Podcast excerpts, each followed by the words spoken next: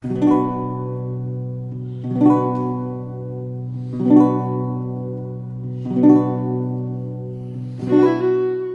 Moon and Sixpence, Volume 25, Chapter 3.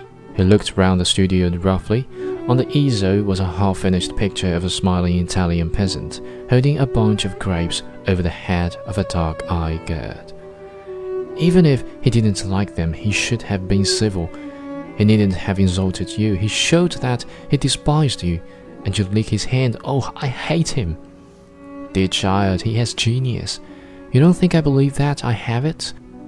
I wish I had, but I know it when I see it, and I honor it with all my heart.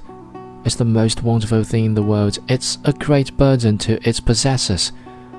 We should be very tolerant with them and very patient.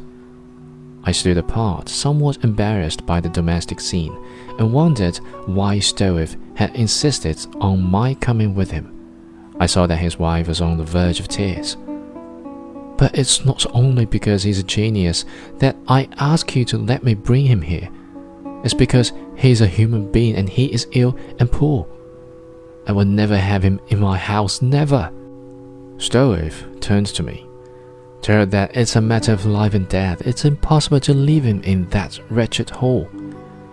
It's quite obvious that it would be much easier to nurse him here, I said, but of course it would be very inconvenient. I have an idea that someone will have to be with him day and night. My love is not you who would shrink a little trouble. If he comes here, I shall go, said Mrs. Stroeve violently. I don't recognize you. You are so good and kind.